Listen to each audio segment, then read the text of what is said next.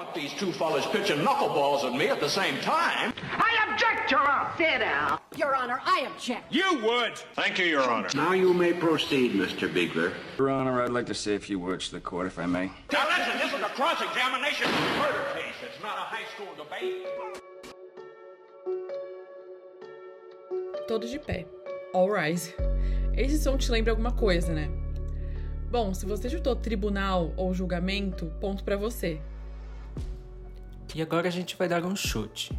Quando você pensou num julgamento, o que veio na sua cabeça foram aquelas famosas cenas de julgamentos de grande repercussão, certo? A pessoa que comete o crime fica ali na frente junto aos seus advogados e a acusação fica do outro lado. No meio tá sempre o juiz. Se essa foi a primeira imagem que veio à sua cabeça, ponto pra nós. Mas tira essa imagem da tua cabeça agora, porque hoje a gente não vai falar sobre nenhuma dessas pessoas.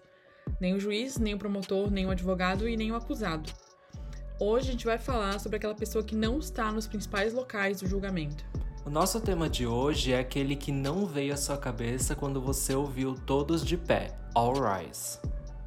O nosso tema de hoje é a vítima e a sua inserção nas discussões sobre justiça. Para falar a verdade, esse é o tema de toda a temporada de 2022 do Legítima Defesa. Por isso, começamos questionando você sobre a sua ideia de julgamento criminal. Quem vem à sua mente? Isso tem tudo a ver com as perguntas que a gente vai tentar explorar hoje.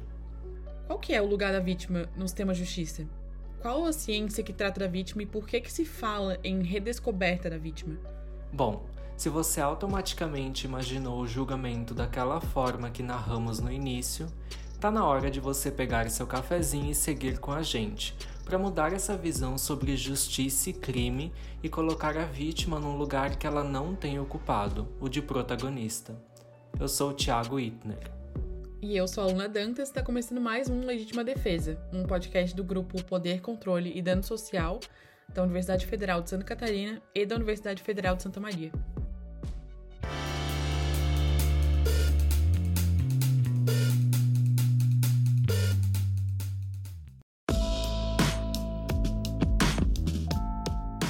Onde está a vítima nas discussões sobre justiça? Bom, essa reflexão é o foco central do nosso episódio de hoje. É muito incomum as pessoas pensarem sobre isso, porque a visão que a gente tem da vítima vem do direito penal. A vítima, para o direito penal, é quem sofre a ação ou omissão do autor do crime. É um sinônimo de ofendido, lesado ou sujeito passivo. Talvez você já tenha ouvido esses termos. A vítima sempre existiu. Mas no sistema de justiça criminal que a gente conhece, esse sistema em que o Estado acusa e julga o autor do crime, a vítima nunca foi o foco. Ela só é vista como um anexo do binômio crime-criminoso. Nos estudos da criminologia, o estudo das vítimas e do processo de vitimização é bem mais recente do que os estudos sobre o criminoso e os processos de criminalização. Aliás, a gente falou sobre isso lá no primeiro episódio do nosso podcast. Se não lembra, volta lá, porque a construção da vitimologia tem tudo a ver com as mudanças que a criminologia passou nos últimos anos. Quer um exemplo? Pense em toda a estrutura do sistema penal. A definição de quais condutas serão consideradas crimes nas decisões dos legisladores, a atuação da polícia, as decisões tomadas pela acusação sobre denunciar ou não denunciar, a atuação da defensoria pública e mesmo do judiciário, e a execução da pena que tratamos no nosso último episódio. Com que finalidade toda essa estrutura é montada?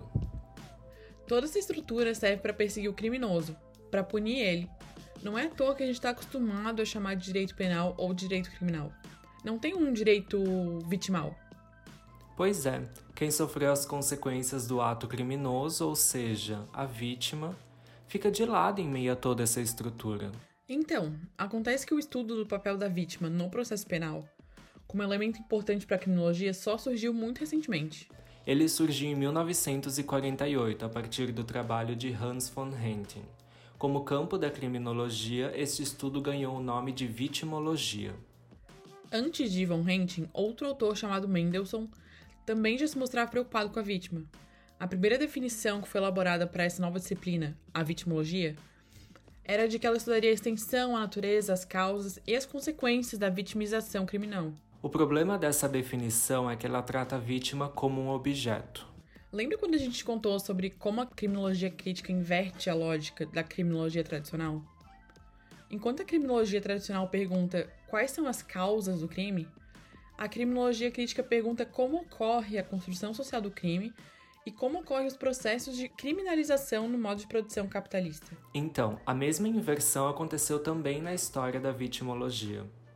Antes de seguirmos nesse raciocínio, escuta aí a professora Esther Kozovski, uma exponente da vitimologia no Brasil. Ela é professora na Universidade de Campos, no Rio de Janeiro. Ela é pesquisadora e foi uma das fundadoras da Sociedade Brasileira de Vitimologia. Lá em 1990, ela deu uma entrevista que está disponível no canal Tome Ciência, em que ela faz uma breve explicação sobre o que é vitimologia. A qualidade do áudio está de acordo com a época em que foi gravado. Ouve só. Bom, vitimologia é o estudo da vítima, como o nosso apresentador já disse muito bem. As vítimas sempre existiram, evidentemente. É, o que a vitimologia faz é realmente é, colocar o óbvio em xeque. É, o estudo da vítima envolve várias ciências, é multidisciplinar e começou com uma contraposição à criminologia. Quer dizer, o, saiu do bojo da criminologia e está adquirindo agora uma autonomia. Quer dizer, a criminologia enquanto estudo das causas dos crimes. Exatamente. Da... Do criminoso. Porque, inicialmente, eu venho da área de direito penal, inicialmente a preocupação era com o crime, o que alguém fez de ilícito, depois passou, depois com, com Lombroso com e com a, o, o, positivismo, a, a, havia preocupação com o indivíduo. Quem fez o quê? Passando depois a preocupação, a, atualmente é uma, é uma ciência muito recente, a vítima que sempre foi aquele esquecido no drama criminal.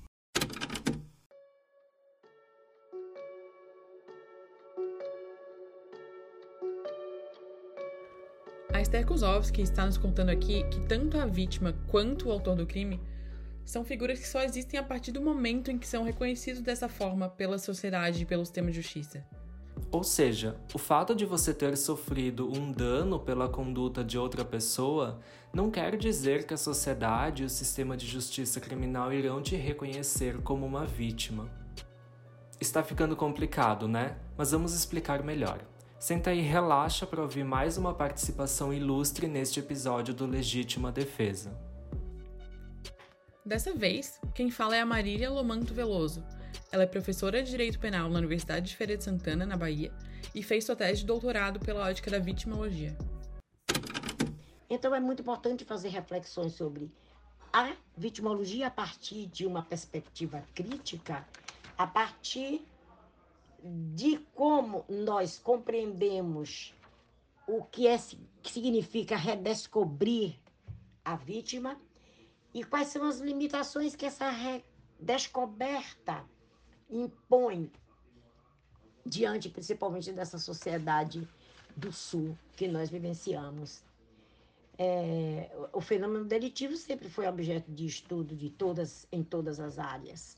E pensar a vitimologia na perspectiva crítica passa necessariamente por pensar também o papel político da criminologia tradicional, o seu papel de legitimação da ordem estabelecida, em, é, sem nenhum enfrentamento com as contradições, comprometido com, com o poder, com a dominação, com o punitivismo, com, com a perversidade com que eram tratados os sujeitos é, é, chamados criminosos, que nós colocamos aspas para chamar de sujeitos criminalizáveis. Então, essa criminologia tradicional, positivista, foi enfrentada por uma nova forma de enxergar a criminologia, com mudanças nos seus valores, nos seus sinais, nos seus índices, nos seus paradigmas, confrontando essa concepção tradicional, não só observando o, o, o fator principal, o elemento principal dessa, dessa, desse tradicionalismo criminológico que era o crime e o criminoso, para esgarçar, para ampliar esse objeto de estudo criminológico, que passa do crime do criminoso para a vítima, para a criminalidade e para o controle social. Então, essa criminologia aparece como estudo sistemático sobre essa vítima do, do delito, estabelecendo uma relação mais próxima entre o delinquente e a vítima. Ela é reconhecida assim por esse caráter finalístico, porque ela também eh, se, se dispõe a romper com as ciências penais de alguma forma, de certa forma, vamos dizer assim, interagindo no direito social, na proteção às vítimas, a seus dependentes. A vitimologia aparece como uma ciência autônoma que se processa na des, é, buscando se desconectar da criminologia tradicional é, a, a, ampliar seu objeto de investigação, a examinar as atitudes dos sujeitos vitimizados.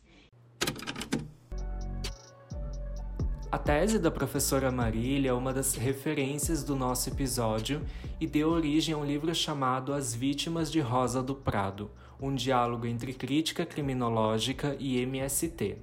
Se você se interessa por esse tema, a gente recomenda a leitura. Mas Afinal, quem é essa vítima estudada pela vitimologia?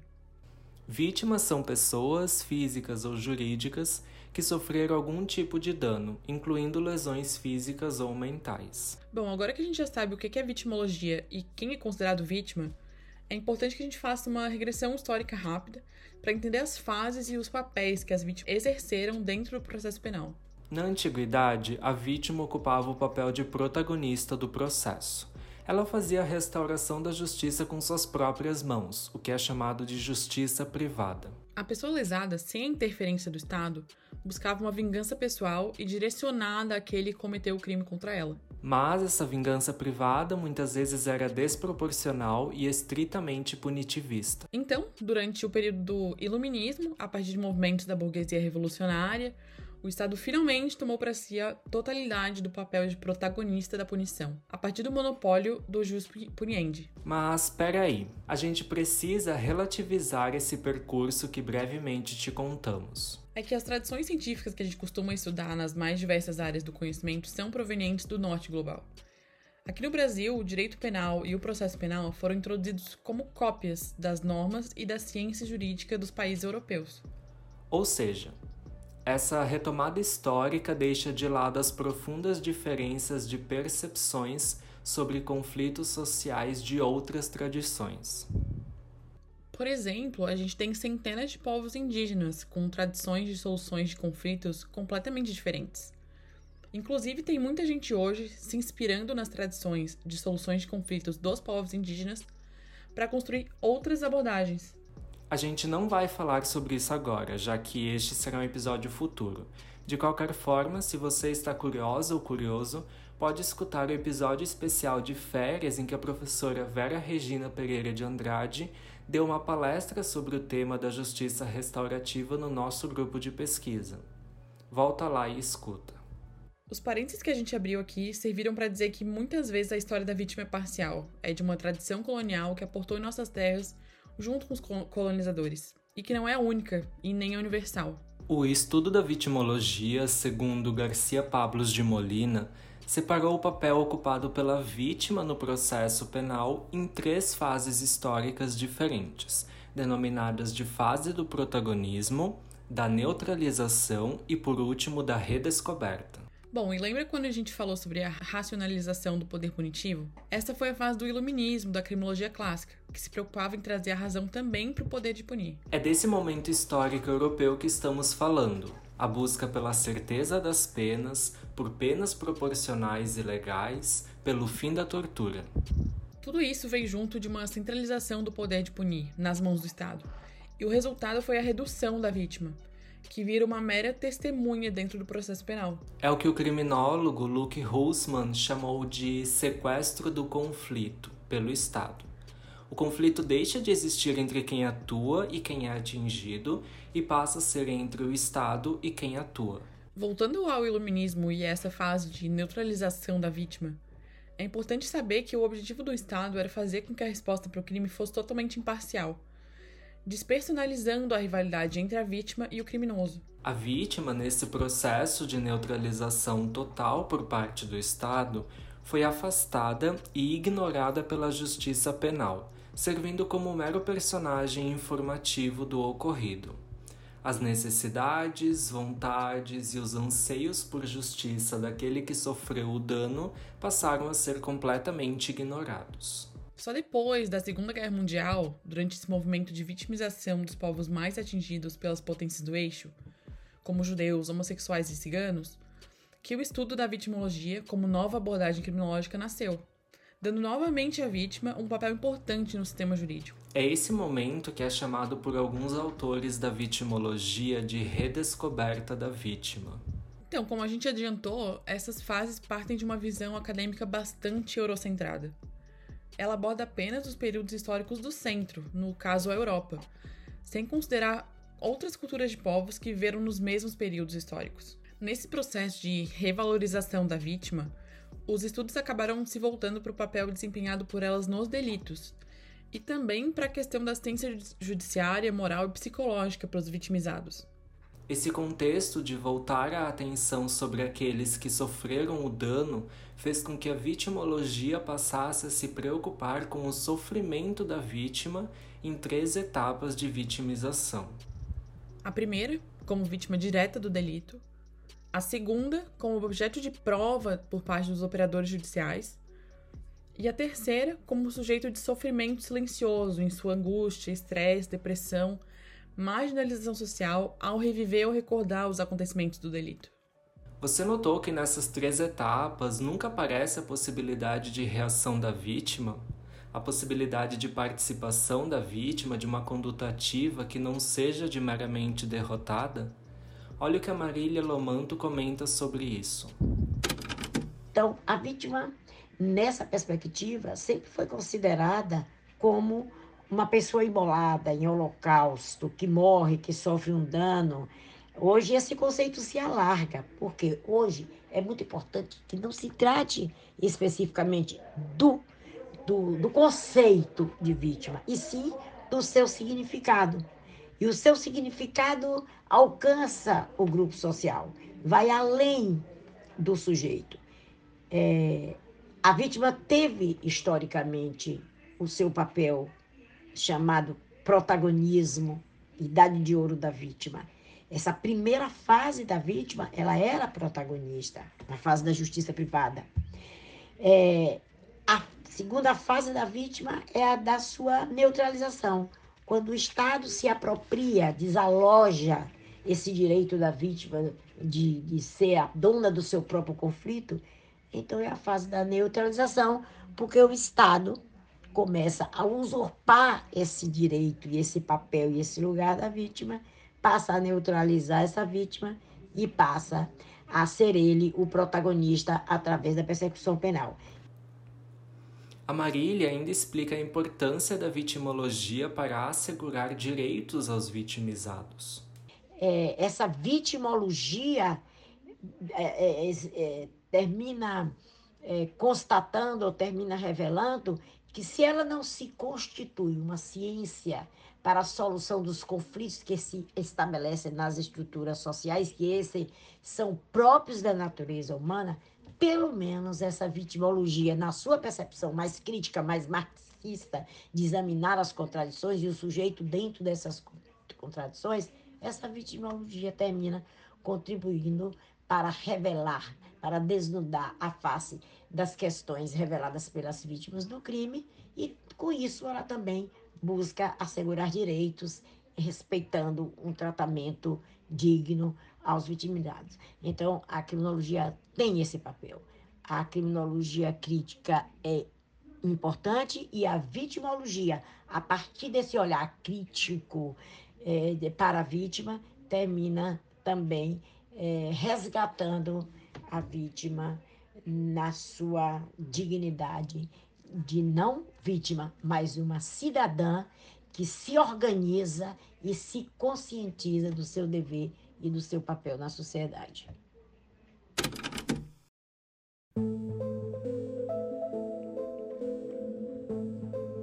Antes de partir para o próximo ponto, a gente precisa fazer um alerta.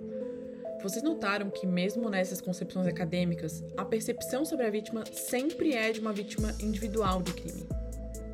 Ou seja, parecem que estão apagadas da história aquelas vítimas que sofreram é, violências do Estado ou violências de agentes poderosos. Ou até mesmo vítimas de outras nações, como é o caso dos indígenas, que foram massacrados nas Américas como também o caso dos africanos escravizados que sofreram genocídio. Aliás, nessa história não aparecem as bruxas perseguidas na Inquisição, nem mesmo a história das mulheres que sofriam o controle de seus corpos pela Igreja Católica, que também tinha o poder de punir junto ao Estado.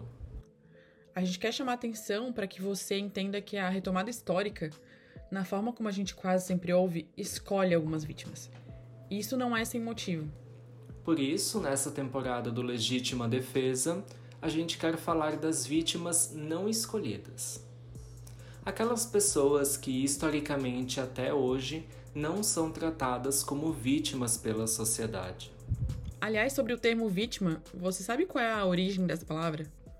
A palavra vítima tem origem latina e provém da palavra victus, que significa o vencido, o derrotado, o sacrificado. Em outras línguas ocidentais, a pessoa que sofre o dano sempre é chamada por alguma expressão que signifique o sacrificado, inclusive o bode expiatório. Segundo um importante especialista holandês no campo da vitimologia, o professor Jan van Dijk, essa noção sacrificial da posição da vítima pode ter origem no cristianismo. É aquela ideia que você sabe de que Jesus Cristo foi sacrificado pelo bem de todos isso refletiria a noção completa do que seria ser uma vítima. Agora, olha só que problemão. Se a vítima é alguém sacrificado por um bem maior, então podemos dizer que o agressor de fato é um agressor? Que lugar é esse ocupado por quem provoca danos, quando os danos são considerados partes de um plano maior e nobre? Essas perguntas são feitas pelo professor Van Dijk, apontando também que não é por acaso que em várias partes do mundo, em diferentes casos, Pessoas que sofrem danos não querem mais ser chamadas de vítimas. Em um texto de 2009 chamado Libertem as Vítimas, o professor Van Dijk mostra como, desde feministas nos Estados Unidos até vítimas do Holocausto, têm refutado esse rótulo, por conta do lugar de derrota e de passividade que o termo parece reservar às pessoas.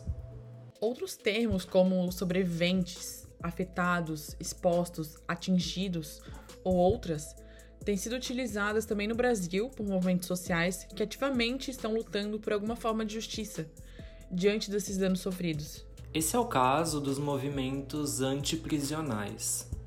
As pessoas que são egressas de cadeias brasileiras e que sofreram todo tipo de violência e privação têm construído outro tipo de rótulo para dar conta de sua vivência e esse rótulo é o de sobrevivente. A gente vai falar sobre isso mais no final do episódio. Agora a gente gostaria de tocar em um outro ponto super importante dos estudos vitimológicos, que é a chamada vitimização secundária. A Isabel Foleto, que é pesquisadora do nosso grupo e uma das roteiristas desse episódio, vai explicar um pouquinho o que, que isso significa. Quando a gente fala em vitimização secundária, a gente está falando da extensão da violência e do sofrimento ao qual a vítima é submetida. Para a criminologia crítica, isso decorre da própria estrutura do sistema de justiça criminal, já que ele próprio é um sistema de violência institucional.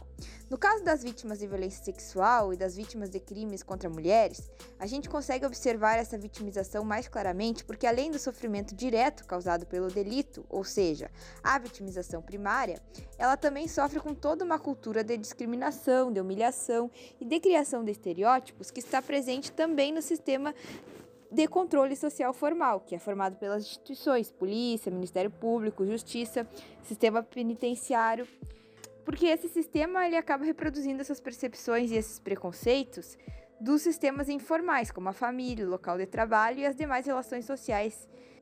Se a gente pensar num caso emblemático nesse sentido, a gente tem o caso da Mariana Ferrer, né? Porque durante a audiência de instrução em que se investigava o crime do qual ela havia sido vítima, ela sofreu uma nova vitimização, já que as suas versões foram questionadas, as suas posturas enquanto mulher foram questionadas, justamente porque existe uma compreensão nesses locais do que é e do que deve ser mulher, e várias outras coisas que a gente pode perceber ao acompanhar essa audiência que acabou rodando o mundo, né?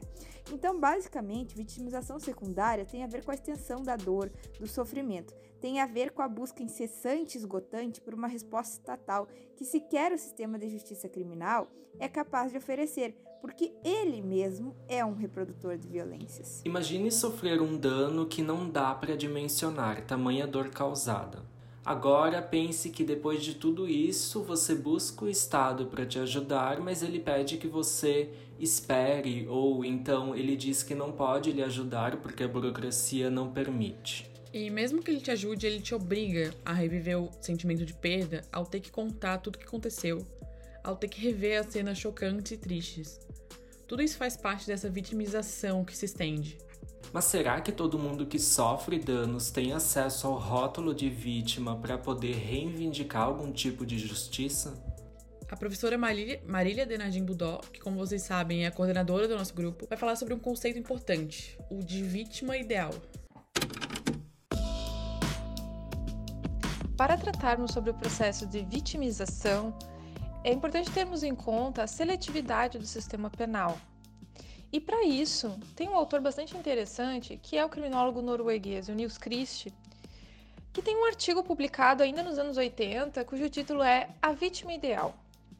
Ele define a vítima ideal como uma pessoa ou uma categoria de indivíduos que, quando atingidas por um crime, mais prontamente recebem o status completo e legítimo de ser uma vítima.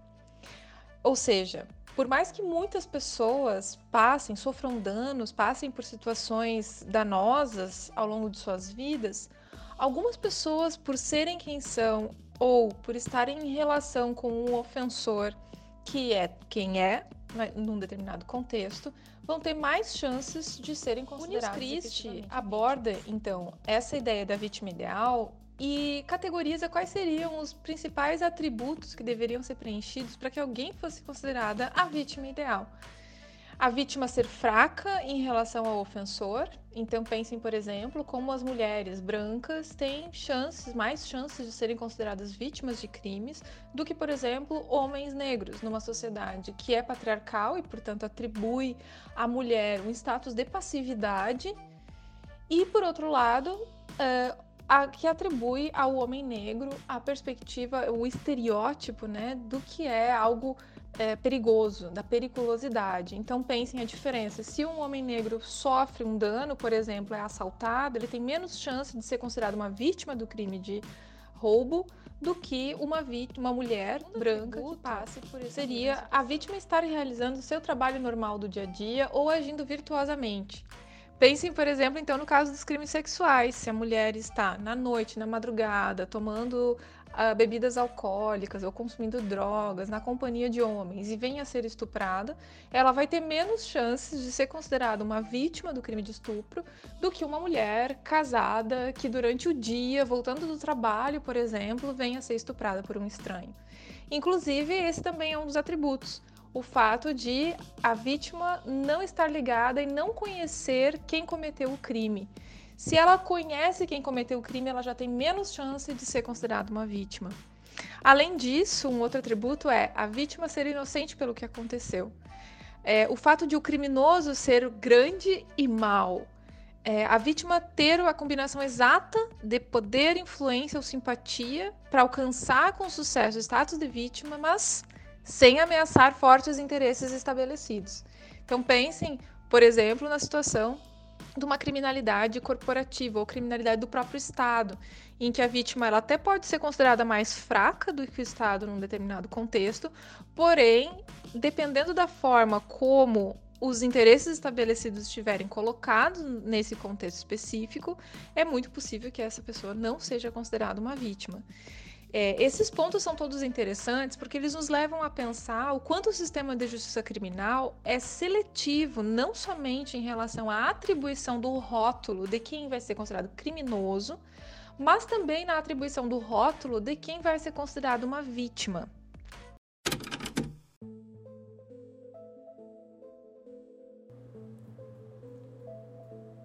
Então, como a professora Marília disse, assim como nem todas as pessoas que cometem um crime são rotuladas como criminosas pelo sistema penal, nem toda vítima será lida socialmente como uma vítima. Isso é o que quem pesquisa no campo da criminologia crítica e da vitimologia chamam de paradoxo da vítima, que tem tudo a ver com a seletividade do sistema penal. Isso significa que a desigualdade que está na base do sistema penal não é percebida somente na aplicação do rótulo de criminosos, mas igualmente ao projetar a imagem de vítima ideal. Para essa conversa é inevitável falarmos sobre o racismo que constrói o sistema de justiça criminal, de forma a projetar sobre os corpos negros a categoria conveniente. De acordo com os criminólogos Ana Falzina e Felipe Freitas, isso tem relação direta com a notável falta de sensibilização em relação à dor negra presente na sociedade. Essa dessensibilização opera em dois níveis fundamentais no âmbito penal. Primeiro, isso se refere à forma de acesso aos corpos particularmente brutalizados na engenharia do terror racial. E segundo, na impossibilidade de visualizar corpos negros como vítimas do aparato de controle.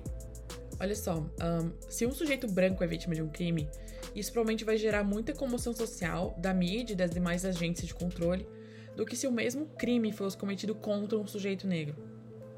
Basta encararmos as manchetes sobre vítimas de crimes e veremos um padrão branco, oposto àquele das manchetes sobre supostos criminosos. Nada disso é mera coincidência. Os autores também explicam que a escolha sobre quem pode ser vítima se relaciona com o fato de que o acesso à posição de vítima sempre exige algum nível de empatia, solidariedade e alteridade. Acontece que no caso das pessoas negras, esses sentimentos estão bloqueados pelo racismo.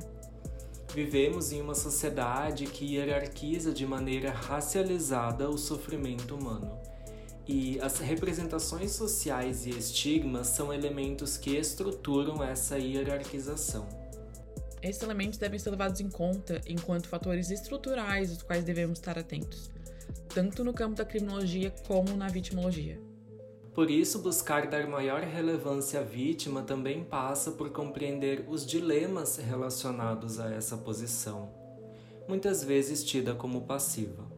Afinal, quem que ia gostar de ficar num papel em que é inferiorizado? Um papel na qual sua palavra vale quase nada. Assim, a passividade atribuída à vítima também é muito questionável. A busca por reparação muitas vezes só é possível quando os danos causados às vítimas passam a ser vistos e elas sendo ouvidas e levadas em consideração. E o sistema penal, funcionando da maneira como ele sempre funciona, é ineficaz para lidar com essas demandas. Como vocês já ouviram no começo do episódio, no processo penal, a vítima apenas pode notificar e ser testemunha dos fatos, mas ela não é o centro dos procedimentos. Ela não recebe uma resposta além da punição ou não do suposto criminoso. Ela quer é ouvida sobre o dano que sofreu e sobre possíveis formas de reparação desse dano. Geralmente, a punição de quem praticou uma conduta danosa não traz qualquer resposta positiva, especialmente à vítima. E mais do que isso, na maior parte das situações, ela sequer pode decidir se haverá ou não um processo. Então, essa resposta, tão conhecida por nós, é insuficiente. Por isso, muitos movimentos sociais são organizados por vítimas que buscam uma resposta, resolução ou reparação a alguma violação, seja individual, seja coletiva. A gente tem que reivindicar a justiça, visibilidade e a efetivação de direitos. Podemos citar aqui alguns exemplos, mas adiantamos que esse assunto, por conta de toda a sua complexidade, ainda vai ganhar um episódio específico do Legítima Defesa. Diversos movimentos, como os de familiares de pessoas privadas de liberdade, reivindicam que cessem as violências, que se melhore as condições de cumprimento de pena, que se compreenda que todo preso é o amor da vida de alguém. Esses familiares estão na posição de vítimas de violências institucionais operadas pelo Estado e buscam assumir um papel ativo para ver a situação resolvida. Durante a pandemia, inclusive, organizaram diversas manifestações no país inteiro. Outro exemplo: até hoje, nos países latino-americanos, Existem movimentos de mães e avós dos desaparecidos durante o período da ditadura. Na Argentina, esse movimento é conhecido como Mães e Avós da Praça de Maio, organizado pelas vítimas de violência política e institucional. Ou seja, mesmo falando de vitimização produzida pelo Estado, não dá para dizer que todas as vítimas são uma parte passiva e fraca no processo. Afinal, resistir nunca é um movimento passivo. No campo ambiental, esses movimentos costumam se organizar após alguma situação específica, como a ocorrência de um crime ambiental ou a iminência de um. É assim que acontece nas regiões afetadas por barragens. E não estamos falando só dos casos grandes, como foram Brumadinho e Mariana. Afinal, o Brasil tem muitas barragens e muitos atingidos. A gente falou sobre isso no episódio 12. Caso não tenha ouvido, volta lá para ter uma dimensão do que a gente está falando.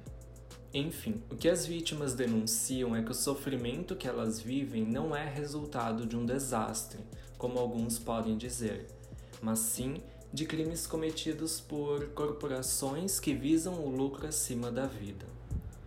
Como você verá ao longo dos episódios da nossa série, as mobilizações dos movimentos sociais apresentam uma visão nem um pouco simplista do que é ser vítima você verá que as vítimas são dotadas de força de ação e de resistência, e que, portanto, buscam sua própria narrativa. Não existe uma única forma de resistência, nem um único caminho para buscar a justiça e conseguir contar a própria história. No Brasil, atualmente, o movimento dos atingidos por barragens trabalha com as pessoas atingidas, que possuem formas de costurar a própria narrativa e buscar força para seguir lutando. Essa é uma prática cultural que envolve, literalmente, a costura das situações de violência atravessadas. É a construção de um novo horizonte a partir da ressignificação daquilo que ocorreu. Estamos falando sobre as arpilheiras. Essa é uma técnica de bordado presente há muitos anos na história da resistência das mulheres latino-americanas. Surgiu no Chile durante a ditadura de Pinochet, quando mães e esposas precisavam de uma forma para denunciar o sumiço dos seus filhos e maridos. A única forma encontrada para fazer isso era através dos tecidos e das imagens que bordavam, contando e registrando a história. É o que hoje também fazem as mulheres atingidas por barragens no Brasil, que negam o papel passivo de terem sua trajetória contada e limitada por alguém. Quais são as outras formas de resistência adotadas pelas vítimas? Qual é o papel que pode ser dado às vítimas dentro do sistema penal? Como que as práticas restaurativas podem integrar essas vítimas sem que isso necessariamente corresponda a uma intensificação das práticas punitivas? Essas perguntas serão exploradas ao longo dos próximos episódios, em que vamos adentrar nos diversos movimentos de vítimas, buscando entender o sentido de suas lutas, o objetivo de suas lutas e como isso tem influência na vitimologia. Hoje a gente te deu uma dimensão do que é a vitimologia. Essa ciência que surgiu na criminologia e que cada vez mais se desenvolve como um ramo autônomo. Queremos ser nossos filhos vivos ou mortos. Não é algo que mira ao passado. Estamos peleando por el futuro.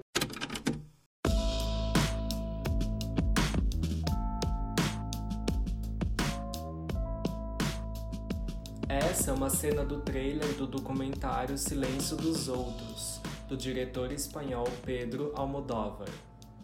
É um filme que fala sobre as vítimas do franquismo, o regime ditatorial que existiu na Espanha entre 1939 e 1975 e que deixou milhares de desaparecidos. E como tu acabou de ver nessa cena, a luta de quem fica é longa a luta dos familiares de vítimas traduz na compreensão do que ocorreu. E em que lado da história os que ficaram pretendem estar. E é por isso que dar voz às vítimas, torná-las protagonistas é tão importante. Só assim que se conhece a dimensão do dano e o caminho para prevenir novas formas de sofrimento. A gente vai continuar essa conversa nos próximos episódios. E é por isso que a temporada de 2022 do Legítima Defesa se chama Vítima? Eu? Queremos mostrar para você que a vitimologia é uma das grandes forças no caminho para a transformação dos sistemas de justiça penal. Ficou interessado?